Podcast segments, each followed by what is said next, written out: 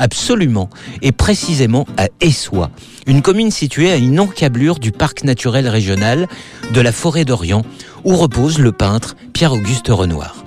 Mais avant de nous en parler, Claire, attablons-nous au restaurant Les Demoiselles, un établissement situé sur les hauteurs du village avec une belle vue panoramique. Alors c'est un établissement moderne, Philippe. Il est implanté dans un environnement verdoyant, bien au calme.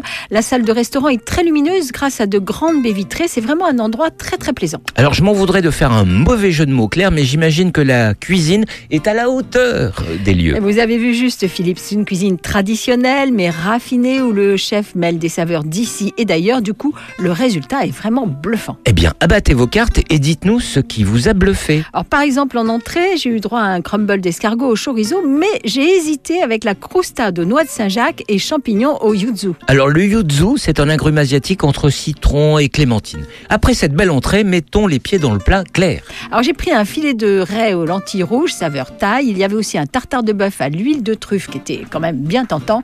Et en fait, la carte donne envie de goûter à tout. Aïe, quand ça donne envie de goûter à tout, vous avez du mal à choisir Claire et j'imagine que ce fut le cas pour le dessert. Vous avez bien vu, Philippe, entre le gratin de poire au pain d'épices, le baba au rhum et l'ananas rôti crêpe soufflée aux myrtilles, j'ai eu du mal à choisir. Mais c'est le baba au rhum qui l'a emporté. Et l'addition, elle vous a emporté ou...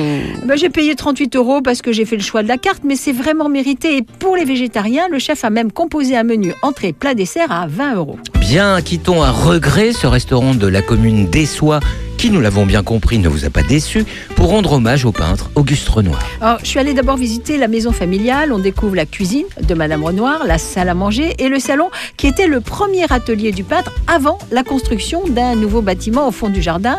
À l'étage, ce sont les chambres et puis on peut compléter la visite par un passage au cimetière sur la tombe familiale. Des bronzes de Renoir et de sa femme, faits par lui-même, ornent le monument. Précisons que Aline Charigot, c'est l'épouse d'Auguste Renoir, figure sur moult de ses tableaux, à commencer par le déjeuner des canotiers. Elle repose, comme vous l'avez dit, aux côtés de son mari dans le cimetière des Soies, ainsi que tous ses fils. Je pense notamment au cinéaste Jean Renoir, réalisateur entre autres de La Grande Illusion, La Bête Humaine ou La Règle du Jeu. Sur ce, à la semaine prochaine, Claire. À la semaine prochaine, Philippe.